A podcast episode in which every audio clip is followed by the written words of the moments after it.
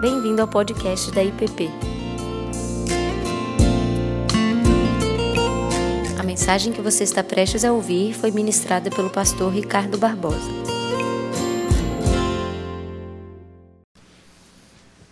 Vamos abrir as nossas Bíblias no livro do Êxodo, capítulo 20. Nós temos conversado, meditado nesses últimos domingos sobre o chamado de Deus para sermos o povo da aliança.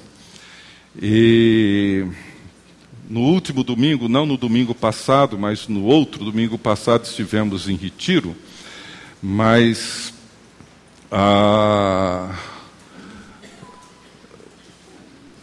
nós entramos para olhar esse termo, essa proposta do relacionamento que se dá dentro da aliança, que são o que nós conhecemos como os Dez Mandamentos. E queremos olhar um pouco mais cuidadosamente para eles. No Velho Testamento, podemos, assim, digamos, simbolicamente, ver dois modelos de relacionamento que acontece entre o povo e Deus. Um modelo é um modelo monárquico. Esse modelo ele acontece, ele se desenvolve a partir do momento em que o povo clama por um rei e querem um rei. E querem ter um rei igual às outras nações têm um rei. E, e Deus então diz para o profeta para que providenciasse então um rei, para que esse rei governasse sobre o povo. E, e Deus diz para o profeta: Olha, eles não estão rejeitando a ti, eles estão rejeitando a mim para que eu não governe sobre eles.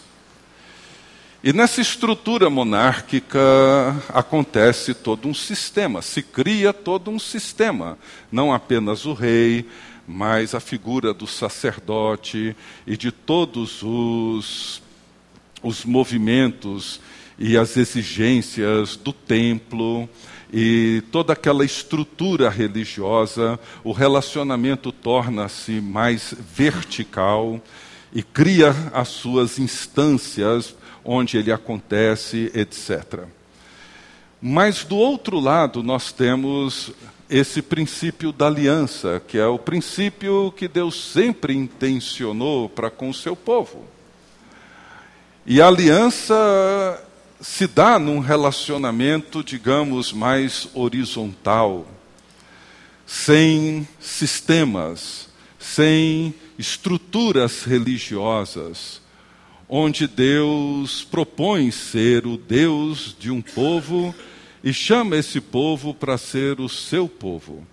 E Deus então se propõe a reinar e governar sobre esse povo, e esse povo passa a se estruturar como uma comunidade, como um povo que testemunha a presença, a autoridade e o governo de Deus sobre eles. E é claro que muitas vezes nesse processo nós nos sentimos mais seguros quando nós nos organizamos em torno de estruturas, sistemas, às vezes um relacionamento assim meio solto, meio aberto demais, onde possibilidades e crises e problemas podem surgir com mais frequência nós geralmente nos voltamos para buscar sistemas de controle, sistemas de poder, onde nós talvez iremos nos sentir mais protegidos e mais seguros. Mas o propósito de Deus, desde a criação e, sobretudo, depois da queda, foi estabelecer uma aliança com seu povo. E esse é um dos temas centrais em toda a Bíblia, Velho e Novo Testamento. Jesus, na sua morte, na noite que antecedeu a sua morte, ele celebra uma ceia com seus discípulos, ele diz que ali ele estava celebrando a nova aliança. A mesma coisa. Ali ele estava celebrando um modelo, um jeito de relacionamento, onde ele seria o Senhor e nós, os seus discípulos, os seus servos, onde ele seria o cabeça e nós, membros do seu corpo, onde ele seria Deus e nós, suas criaturas, onde ele seria o rei e nós, o povo do seu reino. E os princípios, as verdades que nos ajudam a nos ver e a nos relacionar como povo da aliança foi dado por Deus tanto no Velho quanto no Novo Testamento. Às vezes nós temos a tendência de olhar para o Velho Testamento como uma antiga dispensação e o Novo como uma nova, o Velho como o tempo da lei, o Novo como o tempo da graça, mas eu tenho muita dificuldade de olhar para a Bíblia e ver essa ruptura. Porque o que nós vemos desde a criação, desde a primeira página do Gênesis até a última página do Apocalipse, é graça pura é Deus, o mesmo Deus, com a mesma graça, com a mesma bondade, com o mesmo amor, atuando, criando, redimindo, reconciliando e estabelecendo um povo para si. No primeiro domingo em que entramos nesse tema dos Dez Mandamentos, eu fiz algumas observações rápidas que eu gostaria de repeti-las, não só para os que não estiveram aqui, mas também para nos ajudar a lembrar de alguns pontos que me parecem fundamentais, importantes para nós olharmos para esse texto. São observações, mas que podem nos ajudar. A primeira delas é que quando você lê Êxodo 18 ou 19, 20 até 23, que trata desse tema da do ordenamento de Deus para a aliança com o seu povo, nós não vamos encontrar as palavras dez e mandamentos. É claro que nós usamos isso, esse é um termo que foi estabelecido, mas, e eu vou usá-lo, não há nenhum problema, muito pelo contrário, didaticamente é excelente mas eu acho importante destacar isso porque muitas pessoas, quando ouvem a palavra mandamento, vinculam essa palavra com lei e com legalismo. E não se trata disso. Não se trata nem de lei, nem de legalismo. Trata-se da maneira como Deus entra na história do seu povo e propõe os termos da sua aliança. Os versos 5 e 6 do capítulo 19 deixam isso bem claro, quando ele diz assim: Agora, pois, se diligentemente ouvirdes a minha voz e guardardes a minha aliança, então sereis a minha propriedade peculiar dentre todos os povos, porque toda a terra é minha Vós me sereis reino de sacerdotes e nação santa, são estas as palavras que falarás aos filhos de Israel. Essa é a palavra de Deus. Veja o destaque: é, se diligentemente ouvirdes a minha voz e guardardes a minha aliança, sereis minha propriedade e sacerdotes um reino de sacerdotes e uma nação santa. Então, isso aqui diz respeito à palavra de Deus, a palavra que Deus comunica com o seu povo. E diz respeito aos termos da aliança, do relacionamento que Deus tem para com o seu povo. E a outra observação importante é quando nós olhamos e procuramos perceber ou entender a quem Deus dirige essa palavra. Quem é esse tu a quem Deus se dirige nos Dez Mandamentos, no Decálogo.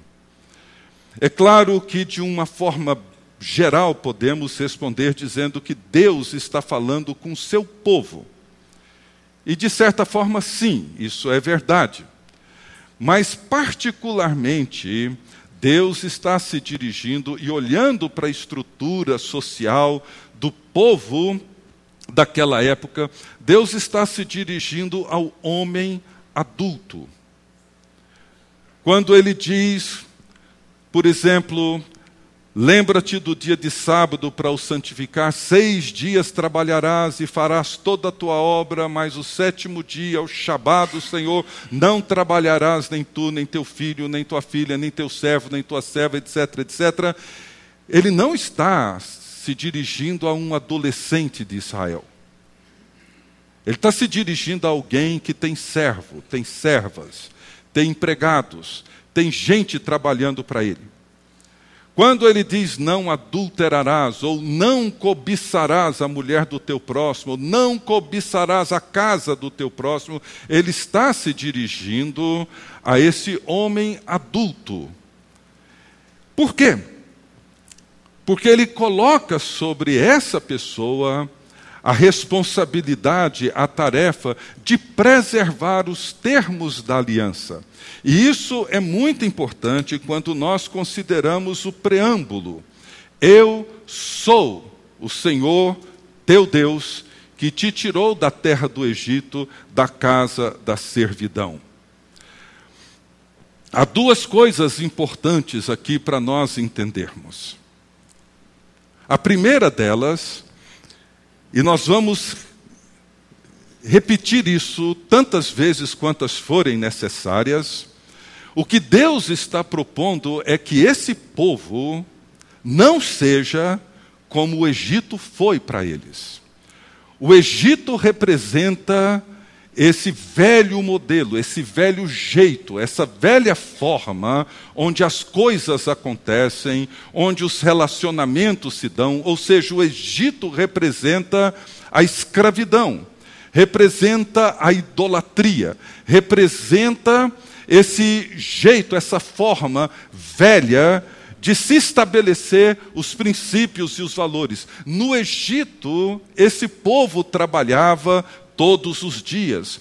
No Egito não havia esse respeito, essa consideração, essa dignidade em relação ao outro. No Egito, o Faraó era senhor absoluto e tudo pertencia a ele. E Deus então agora volta-se para esse povo e diz: vocês não vão viver como vocês viviam no Egito. Vocês vão criar uma nova forma de viver e de se relacionar.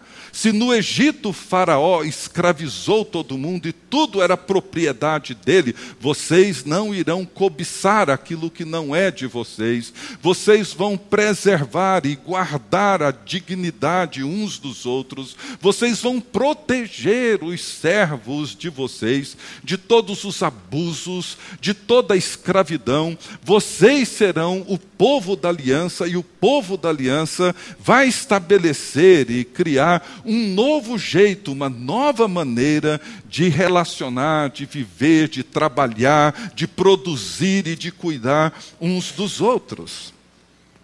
Então, essa é a primeira preocupação, ou seja, todo o projeto de Deus envolve estabelecer um povo para Deus, diferente do Egito. O Egito simboliza, o Egito representa a escravidão. Veja no Novo Testamento, quando Paulo escrevendo aos Efésios, no início do capítulo 2, ele diz que ele nos deu vida, estando nós mortos nos nossos delitos e pecados. De que forma nós estávamos mortos nos nossos delitos e pecados. Paulo responde, dizendo: quando vocês andavam segundo o curso deste mundo. Vocês eram escravos e por isso estavam mortos, quando vocês viviam do jeito que os egípcios vivem. Ou vocês estão mortos nos seus pecados quando vocês vivem do jeito que os brasilienses vivem. Quando vocês pensam do jeito que eles pensam, quando vocês agem do jeito que eles agem, quando vocês estruturam a vida de vocês, os valores de vocês, os relacionamentos de vocês, do jeito que todos os brasilienses, ou paulistas, ou cariocas, ou seja o que for, vivem. Vocês estão entendendo? Ou seja, Deus, o propósito de Deus é criar um povo para Ele para que este povo testemunhe a presença, o amor, a bondade de Deus. É como se na antiguidade, se você fosse um estudioso de religiões, etc., e fizesse a sua pesquisa e andasse ali por toda aquela região e fosse numa e noutra nação perguntando como é que funciona o sistema religioso de vocês, quem é o Deus de vocês, etc. Eles iriam te levar num grande templo, mostrariam ali uma, uma divindade ou várias divindades, deuses, e diriam: olha, a nossa religião é assim, a gente oferece sacrifícios assim assado, os nossos deuses são esses, esses e aqueles. Se alguém chegasse, se essa pessoa chegasse na comunidade de Israel e perguntasse para eles quem é o Deus de vocês, o que, que eles iriam fazer? Levar um templo? Não tinha. Mostrar uma divindade esculpida num grande mármore? Não tinha. Esse povo teria que dizer: veja como nós vivemos. Veja como nós tratamos os nossos servos e servas, inclusive os nossos animais. Veja como nós tratamos as mulheres, as crianças, Veja como nós cuidamos uns dos outros. E, sobretudo, veja a nossa fidelidade na adoração do único Deus verdadeiro. E você vai conhecer quem é o nosso Deus. Ou seja, esse povo era o povo da aliança. Era o povo que estava ali para poder viver de um jeito que era completamente diferente do Egito. E a outra coisa importante que precisamos ver é que só é possível entender os termos dessa aliança aqueles que saíram do Egito. Eu sou o Senhor teu Deus que te tirou da terra do Egito, da casa da servidão. Vocês saíram do Egito. Eu libertei vocês do Egito.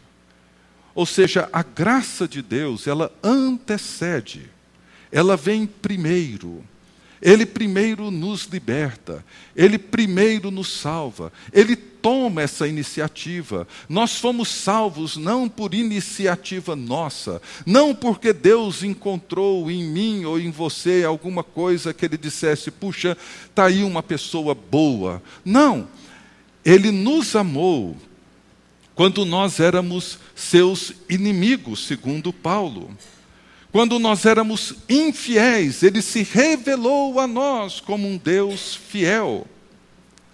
Portanto, somente as pessoas que já entenderam a graça de Deus, que já experimentaram essa grande libertação de Deus, é que entendem os termos dessa aliança. Então, nos dois primeiros mandamentos, os versos 3 até o verso 6, ele diz assim: Não terás outros deuses diante de mim, não farás para ti imagem de escultura, nem semelhança alguma do que há em cima nos céus, nem embaixo na terra, nem nas águas debaixo da terra. Não as adorarás, nem lhes darás culto, porque eu sou o Senhor teu Deus, Deus zeloso que visito a iniquidade dos pais nos filhos até a terceira e quarta geração daqueles que me aborrecem, e faço misericórdia até mil gerações daqueles que me amam e guardam os meus mandamentos. Então veja bem, o que Deus procura comunicar nos primeiros dois mandamentos com o seu povo é a revelação da sua fidelidade, a revelação da sua singularidade e da forma pessoal como Deus revela isso. Porque Ele é o Deus que toma a iniciativa. Os pronomes são eu e seu, ou eu e teu.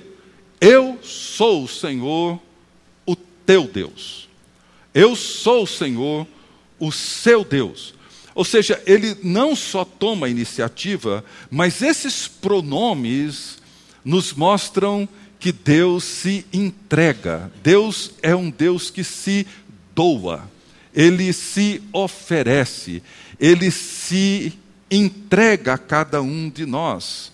Essa é a mesma declaração que hoje, num certo sentido, talvez o que se aproxima mais daquilo que nós encontramos no Decálogo é o do casamento. Quando o noivo e a noiva se declaram e afirmam numa aliança de amor essa entrega exclusiva. Como nós encontramos em cantares, eu sou do meu amado e o meu amado é meu.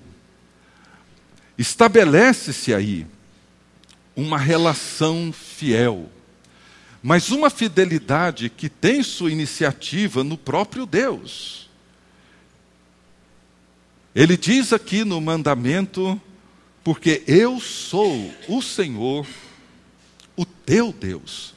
É por isso que a fidelidade de Deus, uma vez revelada, e demonstramos a nossa compreensão da fidelidade de Deus quando respondemos a Deus com a mesma fidelidade, com a mesma lealdade. Por isso que somente uma pessoa que experimentou a libertação é que pode entender a natureza do decálogo e do pacto da aliança. Eu sou o teu Deus. Eu sou o seu Deus. É assim que Deus se mostra a mim e a você. Deus vem até mim, o Todo-Poderoso vem e diz: Ricardo, eu sou o Senhor, o seu Deus. E quando eu compreendo essa fidelidade de Deus, eu respondo a Ele em adoração e culto, reconhecendo que não há nenhum outro Deus, nada diante do qual eu deva me curvar e me submeter. É um Deus que se compromete conosco, ele se entrega e se revela a nós é isso que João declara no prólogo do seu evangelho. Ele veio para o que era seu. Esse é o princípio básico, fundamental da aliança. É entender a exclusividade, a singularidade e a fidelidade de Deus.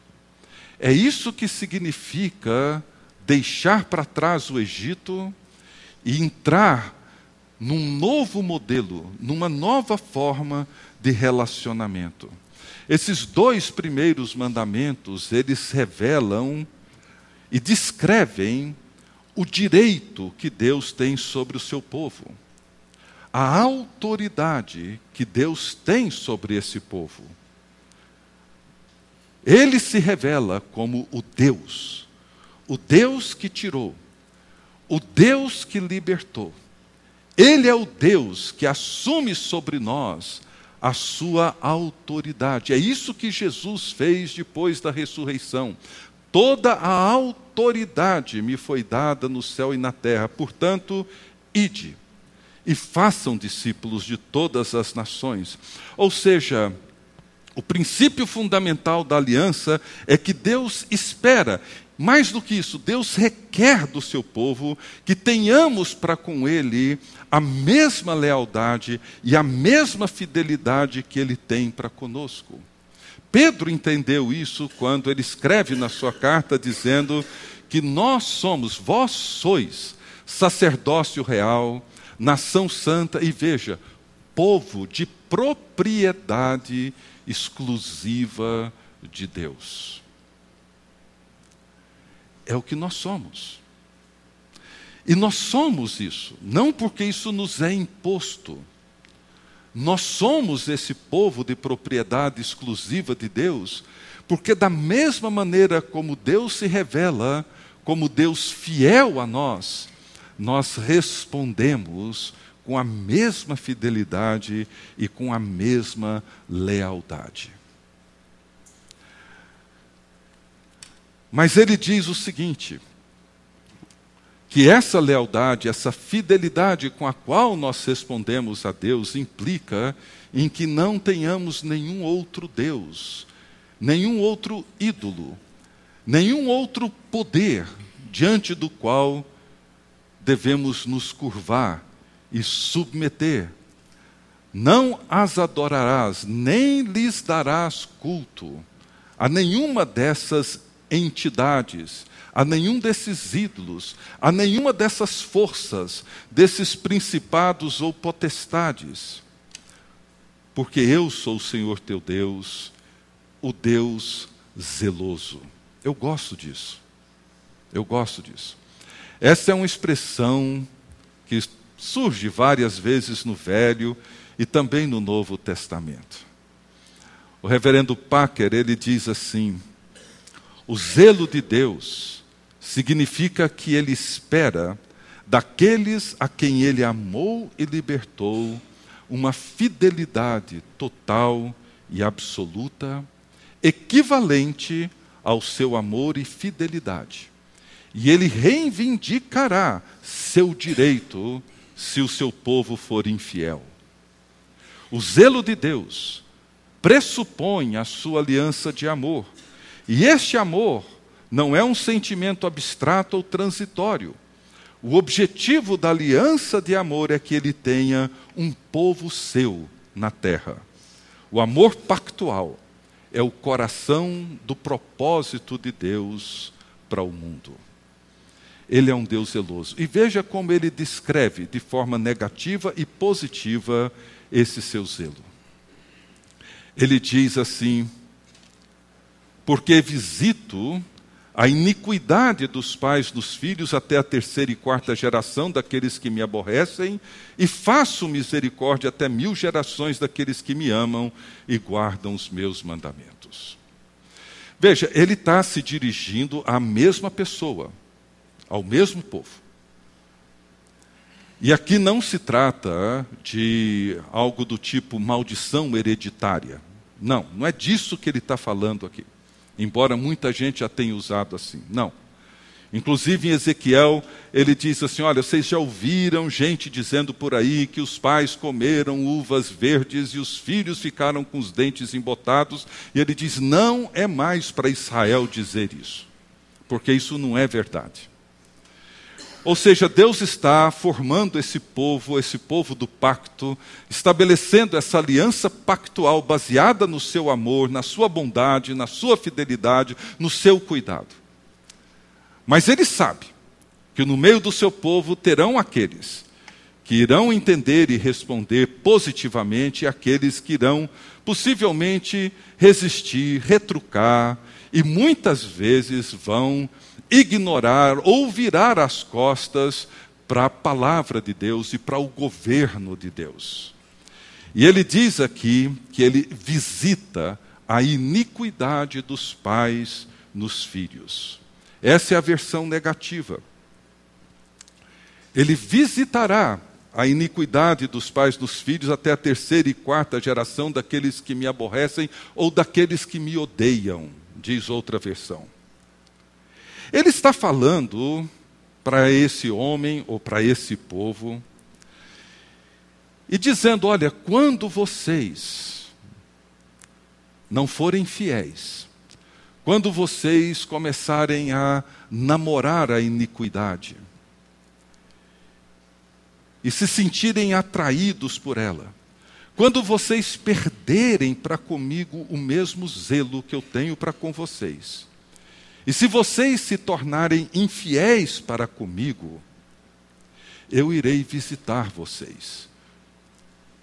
E Deus vai vindicar a lealdade do seu povo e a fidelidade do seu povo, porque ele diz que muitas vezes a nossa iniquidade ela tem implicações e consequências por gerações. Muitas gerações.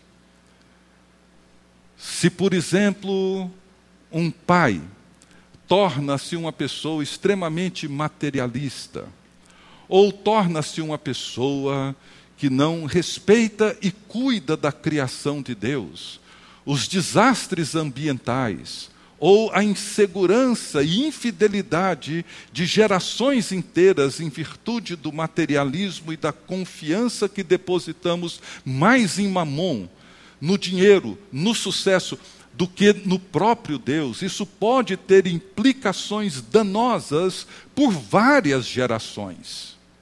E nós temos visto isso várias gerações sofrendo consequências de pais que, ao invés de responderem com fidelidade a Deus, respondem de maneira vulgar, irresponsável, muitas vezes curvando-se diante de outros deuses e outros ídolos, vivendo na iniquidade, e os nossos filhos e os filhos dos nossos filhos irão viver o fruto o resultado de tamanha iniquidade e Deus vai visitar essas futuras gerações e vai vindicar a fidelidade e a lealdade deles. Vai chamá-los de volta. É aquilo que está em Oséias, quando ele diz assim de uma geração que tornou-se obstinada e rebelde, ele diz: o leão vai rugir e quando o leão rugir, eu vou trazer esse povo de volta para mim. Deus vindica, porque o zelo de Deus é para com o seu nome e para com a sua santidade, para com a sua fidelidade, para com o seu amor para com esse povo. E quando nós brincamos, quando nós nos tornamos infiéis, sendo nós o povo da aliança, Deus então vindica a santidade do seu nome. Mas, por outro lado, na versão positiva, ele diz que a misericórdia de Deus seguirá eternamente, indefinidamente, sobre aqueles que guardam, sobre aqueles que vivem e respondem em fidelidade a Deus, sobre aqueles que não se curvam diante de outros deuses e não se rendem a outros ídolos e não voltam para o Egito. E não querem voltar para o Egito. Então, esse mandamento de Deus é o mandamento que é o fundamento. É o que nós encontramos na parábola do filho pródigo. Essa fidelidade, esse amor de Deus que nos espera de volta. Mas que muitas vezes ele vai atrás de nós e vindica a santidade do seu próprio nome.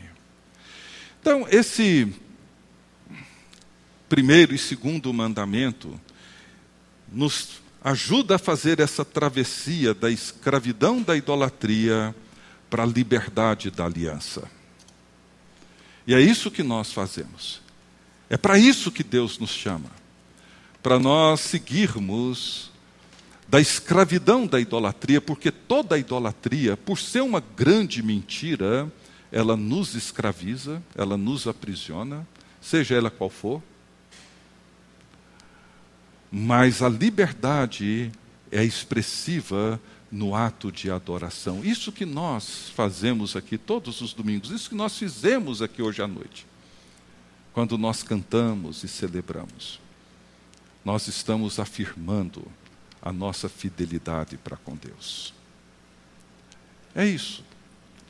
Hoje de manhã, quem esteve aqui, o pastor Tiago, falando sobre as motivações que nos levam no processo de educação dos nossos filhos. Muitas vezes nós nos preocupamos muito mais com os meios do que com o fim. Nos preocupamos mais com os processos do que com o resultado final. E o resultado final, que é o que nos interessa, é levar os nossos filhos a serem semelhantes a Jesus Cristo. Quando nós permanecemos assim, preocupados mais com isso do que com qualquer outro detalhe nesse processo, nós permanecemos fiéis a Ele e não nos submetemos a nenhum outro Deus e a nenhum outro ídolo, e não cultuamos nada a não ser o Deus vivo e verdadeiro. Que Deus nos abençoe, nos ajude a permanecer assim com os nossos olhos voltados para Ele.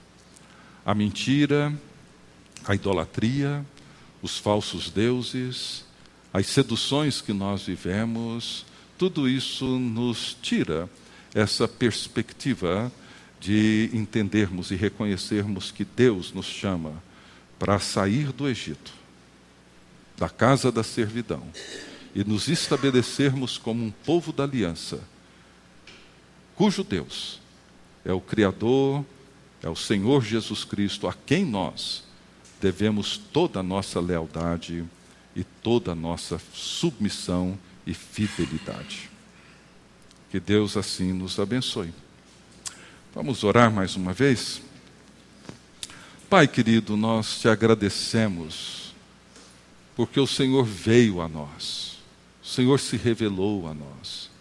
O Senhor mostrou a nós toda a sua fidelidade, toda a sua bondade, todo o seu cuidado, toda a sua providência. O Senhor nos libertou, nos salvou, nos redimiu, nos perdoou para fazer de nós um povo teu, um povo santo, um povo que tem o Senhor como seu único Deus e soberano Senhor. Ó Deus, que possamos ser um povo que responde a Ti com a mesma fidelidade, com a mesma lealdade, com a mesma alegria, com a mesma bondade, para que o Senhor seja honrado e glorificado entre nós e no mundo que nós vivemos. É o que nós te pedimos em nome de Jesus. Amém. Você acabou de ouvir o podcast da IPP. Para saber mais, acesse nossa página em www.ippdf.com.br.